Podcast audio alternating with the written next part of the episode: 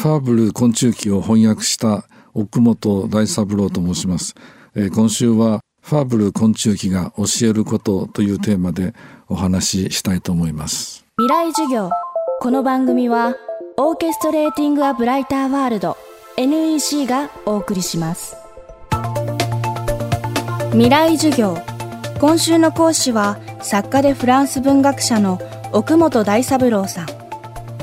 どこの学校の図書室にも必ず置かれているファーブル昆虫記に織り込まれた魅力を再発見していきます。19世紀後半に書かれ始めた昆虫記は作者アンリ・ファーブルの粘り強い観察とその先を知りたいというアイディアが生み出した作品です。奥本さんは言葉で描写したからこそ新たな世界を見つけることができたといいます。未来授業2時間目。テーマは観察と工夫で生み出される小宇宙の魅力。う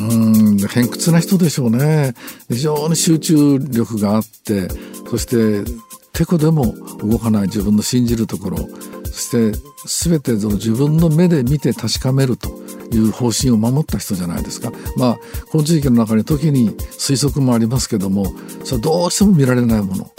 小さな穴の中でその暗闇の中で蜂と寄生のする虫が行うよう戦うようなこれはこうではないかこの可能性があるって書いてますけどそれ以外は実際のものを見たことを書いてますね。何なんでしょうね変な人ですよね。あのでそのファーブルがその虫のことを書き描写しですねそれとともにその自分を見てるもう一人の自分がいますね。それはまあプルースの小説者なんかと同じ感じがします。もう一つの自我というかね。それがファーブルのあの克明な描写に出てるように思うんですけど。で相手が生きた虫なんですね。でそれ以前の博物学っていうか昆虫学も、えー、虫を捕まえて殺してその死んだ虫の描写形態描写で終わってたわけですねだから生きた虫がどんなことをするかそれをその奇想天外な行動をですね克明に記録したということで実際に人間が虫が妙なことをするなんてことを人間には想像できなかったと思います。蜂が獲物の芋虫を捕まえてそれを、えー、麻痺させて運動神経を次々に刺していって麻痺させて自分の卵を産みつけるその卵から帰った幼虫が土の中でですねそれを命に別状のない部分からその獲物を食べていくってそんな物語って考えつかないですよね。それを実際にやってることを詳しく調べたと。それとねあの実験の時にパッと思いつくアイデアがね絶妙ですね。例えば、えー、ゾウムシという虫がいてそれをチュチスガリという蜂が刺して麻痺させるんですけどそのどうしても刺す瞬間が見たいところがですね、えー、ずっと見張っててもそんな瞬間なんて見られるわけがないんですよ。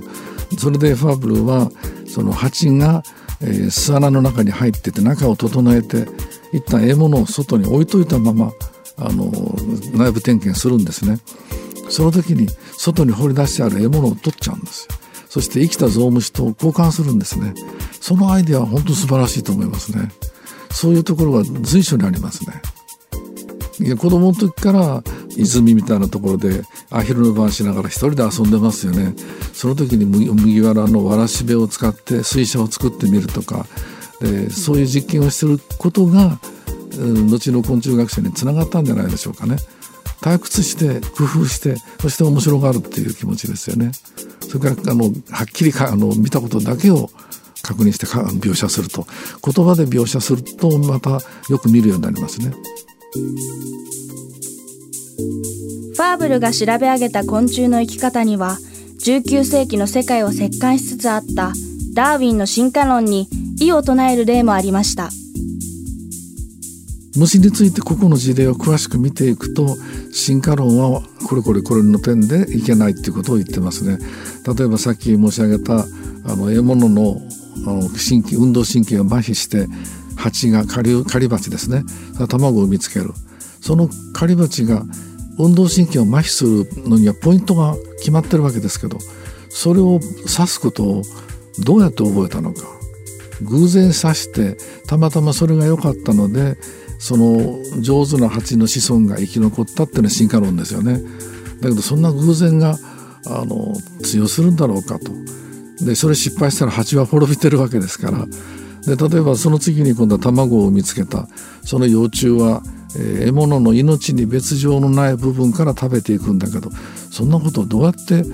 えー、じあの実行可能だったのか間違ったところを心臓一かみしてしまったらそれで獲物は死ぬわけで腐るとそしたらもう蜂の子供も育たないわけですねそんな偶然の積み重ねばっかりという進化論は信じられないと言ってダーウィン自身もファーブルのことをよく読んでるんですね。で昆虫の世界で私の進化論は通じにくいっていうようなことを言ってるそうです。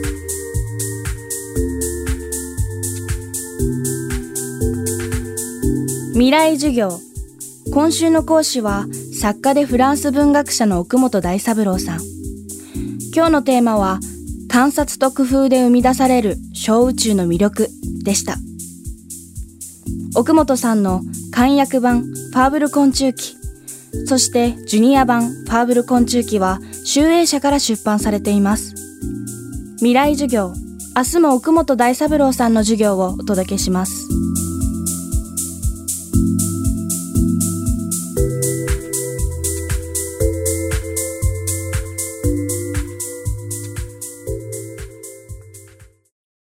未来授業この番組はオーケストレーティング・ア・ブライター・ワールド NEC がお送りしました。